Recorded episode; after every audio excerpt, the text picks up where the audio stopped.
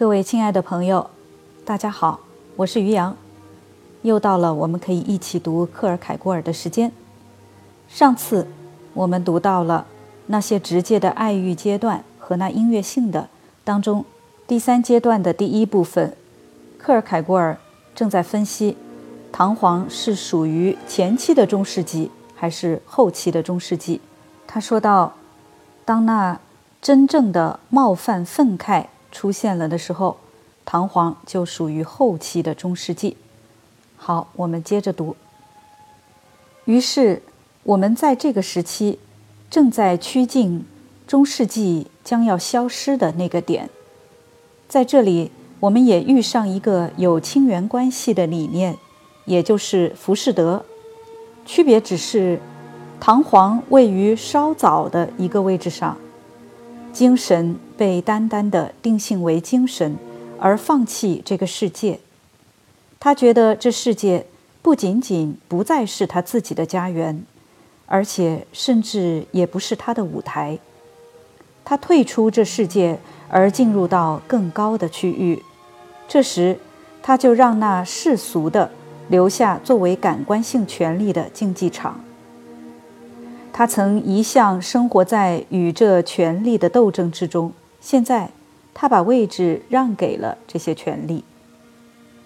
于是，在精神将自己从大地上解脱出去的时候，那感官性就带着自己全部的权力呈现出来了。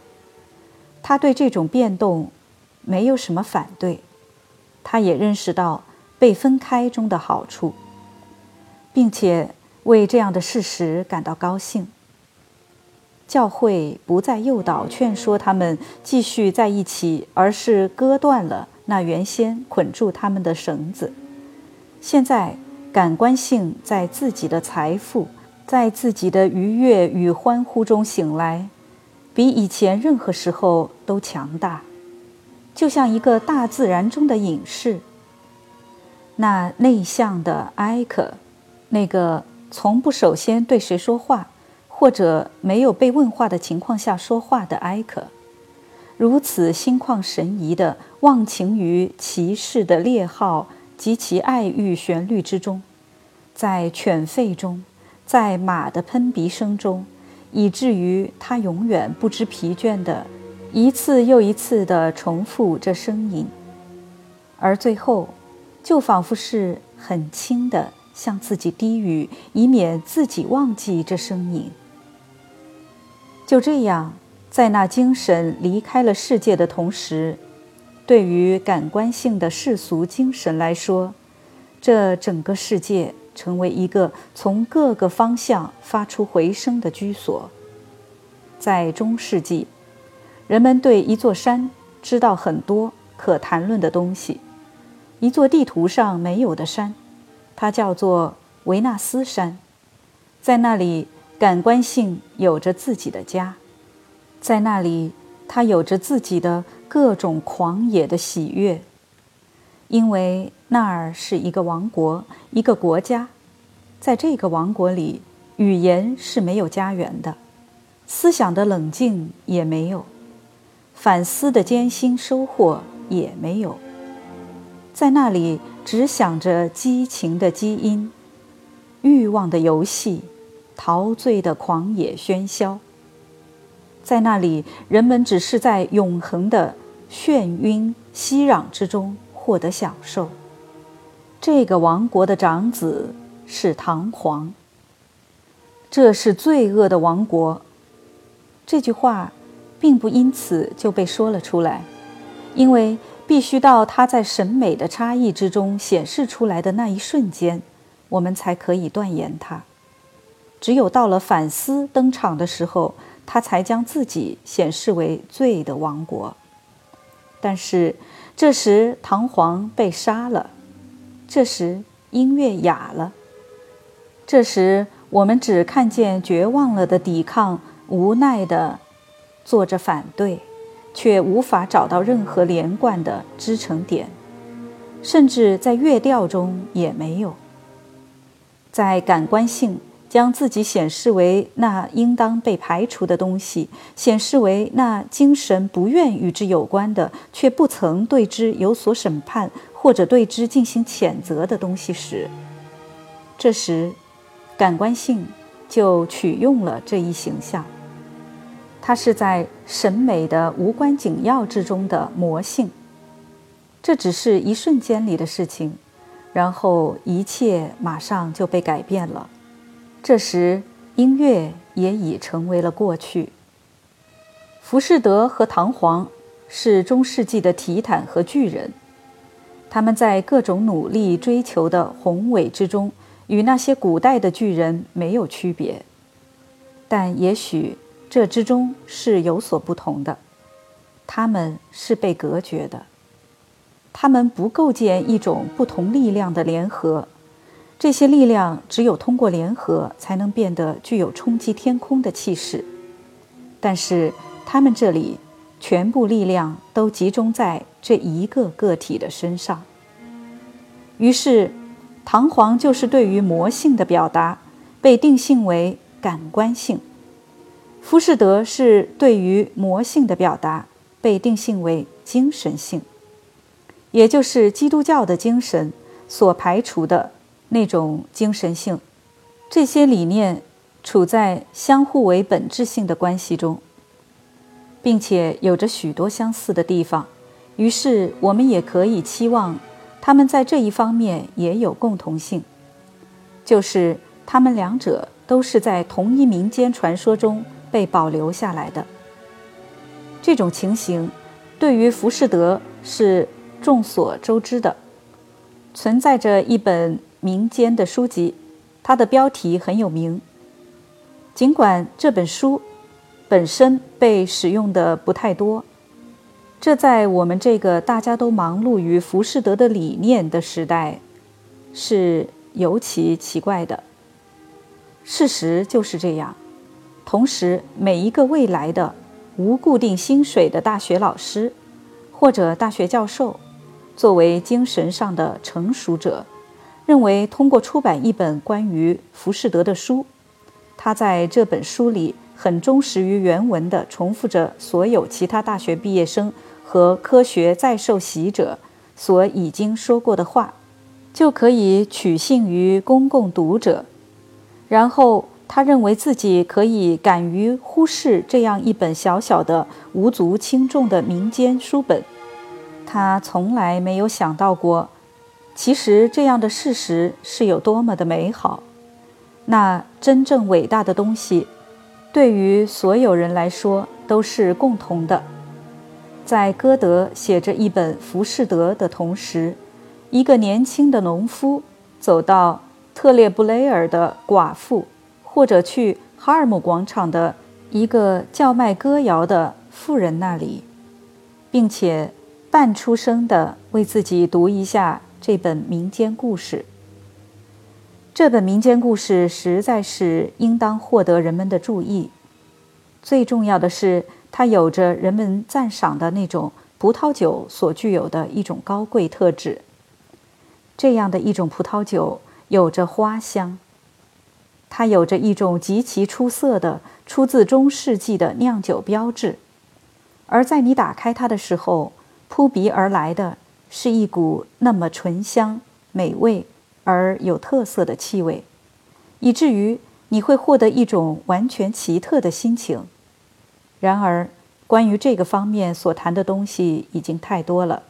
我想提醒读者们注意的，只是关于唐璜，则没有这样的传说存在，没有什么民间故事，没有什么民谣，通过不断的在今年面世。而将它保存在记忆中。不过，也许还是存在过一个传说，但是这传说按各种几率来算，被限制成一种完全简单的暗示。也许这暗示比那用来构成布尔戈尔的涅诺尔的那几个段落更短。注解一下，布尔戈尔的涅诺尔。指的是18世纪的德国诗人布尔戈尔，在一七七四年所写的歌谣《涅诺尔》。这首歌谣讲述一个死去的武士在晚上骑马去找自己的所爱的人，并且把他也带回自己的坟墓。这首歌谣非常的短，大家今天只知道几句，是这个样子的：我的所爱不害怕吗？月光映照这么亮。乌拉，死者们骑马好快。我的所爱。不害怕死人吗？哦，哦，让那些死者安息。爱不害怕死人吗？哦，哦，让那些死者安息吧。所以，克尔凯郭尔在这里形容关于唐璜的传说是非常少、非常短的。我们接着读。也许这暗示。比那用来构成布尔戈尔的涅诺尔的那几个段落更短，也许它只包括了一个数目，因为如果我没有搞错很多的话，那么现在的这个数字一零零三就属于一个传说，一个不包括别的东西的传说，看起来有点贫乏，在这样一种关联上很容易得到解释。因为它没有被以书面的形式写下来，但是这个数字却是一种出色的属性，一种抒情的鲁莽。这也许是那么多的人所没有留意到的，因为他们在看见它时是那么的习以为常。虽然这一理念没有在一种民间传说里找到其表达。这样，它却以另外一种方式得到了保存。我们都知道，唐璜在很久以前就作为一种集市货摊具而存在着。确实，这也许就是它的最初所在。但是在这里，这理念是被喜剧性的理解着的。在总体上，这是值得我们去留意的。中世纪很擅长去装备那些理想。它也同样的程度上能够确定的去看出隐藏在那理想的超自然尺码中的喜剧元素，去把唐璜搞成一个自以为是、曾诱惑了所有女孩的自夸王、牛皮大王，让勒布拉罗相信他的谎言，这无疑不会是完全糟糕的喜剧设计，而即使这不可能。即使这不曾被人想到过，那喜剧性的转折则永远也无法避免，因为它是在于那介乎主人公和他的行动之上的舞台之间的矛盾之中的。这样，我们就也能够让中世纪讲述关于那被强有力的塑造出来的主人公，说他们两眼之间有两英尺的距离。但是，如果一个普通人想要在舞台上登场，并且做出一副两眼之间有两英尺的距离那个样子，那么喜剧的元素就完全的跑出来了。这里就唐璜传说中所谈论的这些东西，如果他们不是处在对这一研究的对象的一种更近的关系之中的话，如果不是因为他们有助于去把思维推向那曾经被确定下的目标的话，那么他们就不会在这里获得他们刚才的这些位置了。这一理念在与浮士德相比较的时候，有着一个如此贫乏的往昔。原因无疑是，只要人们无法认识到音乐是它的真正媒介，那么。在它之中，就会有着某种谜一样的东西。浮士德是一个理念，这理念在本质上又同时是个体。去想象那精神的魔性的集中在一个个体中，这是那思想自身的结论。相反，去想象那感官性在一个个体之中，则是不可能的。唐璜。处在一种介于去作为理念，就是说力量、生命和作为个体之间的持恒的盘旋和徘徊之中。但这一盘旋徘徊是那音乐性的颤抖，在大海汹涌翻腾的时候，那些泛着泡沫的波涛，在这一动荡中构成画面，就好像是一些生灵，就仿佛是这些生灵在启动波涛，而其实则相反，是波涛构建出这些画面。唐璜就是这样的一幅画面，不断的呈现出来，但却没有获得形象与协和。一个不断的被构建而又完成不了的个体。关于他的生命史，人们除了去听那些波涛的喧嚣之外，无法感觉到别的东西。在唐璜被以这样的一种方式领会的时候。在一切之中，就都有了意味和深刻的意义。如果我想象一个单个的个体，看着他或者听见他说话，那么他诱惑了一千零三个女子，这种话就变得滑稽。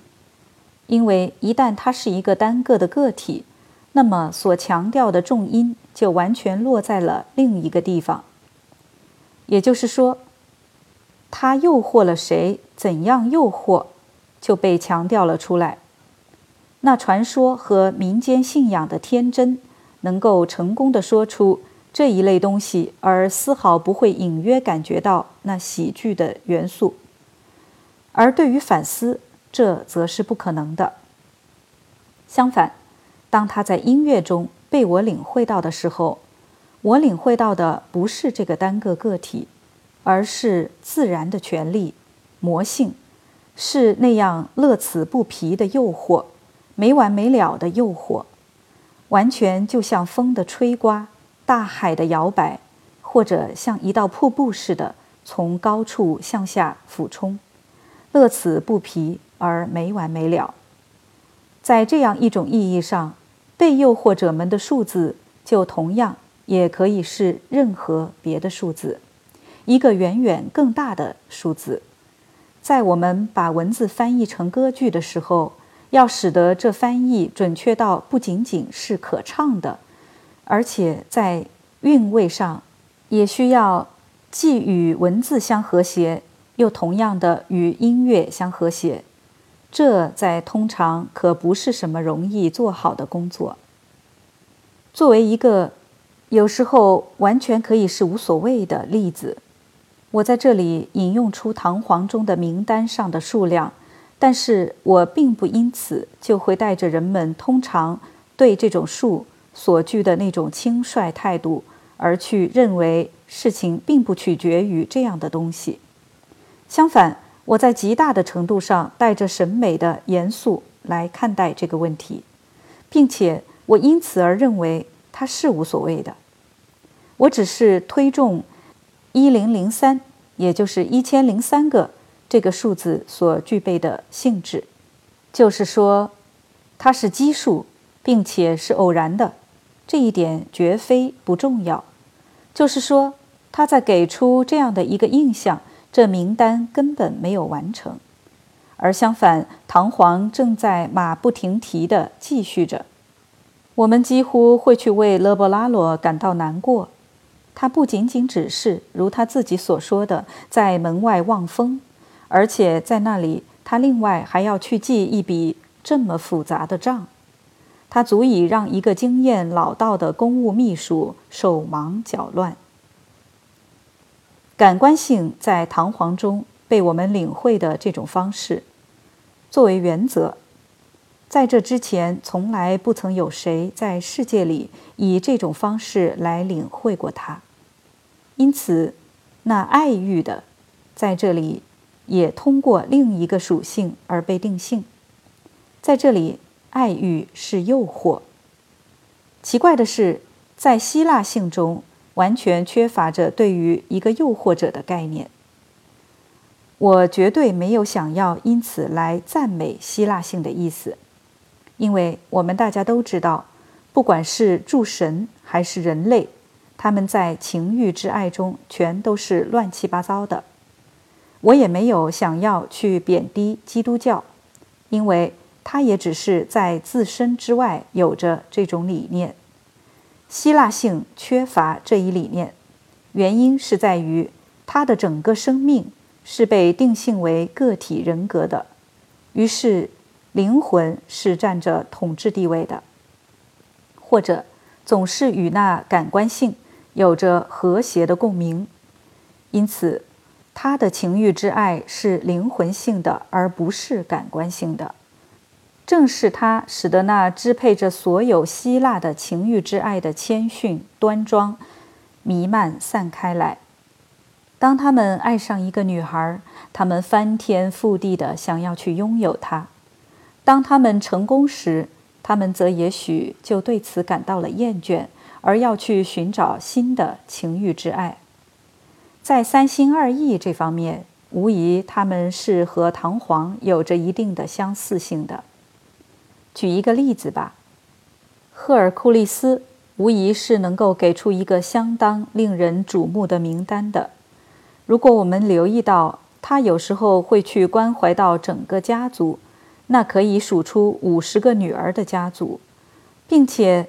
作为一个家族女婿，他去解决掉了他们全部。根据一些人的说法，是他只用了一个晚上。这里注解一下：赫尔库利斯是古希腊神话中的人物，他帮助特斯皮奥斯国王杀掉了干扰他们牧群的狮子，因此他得到了在国王家住两个月的报偿。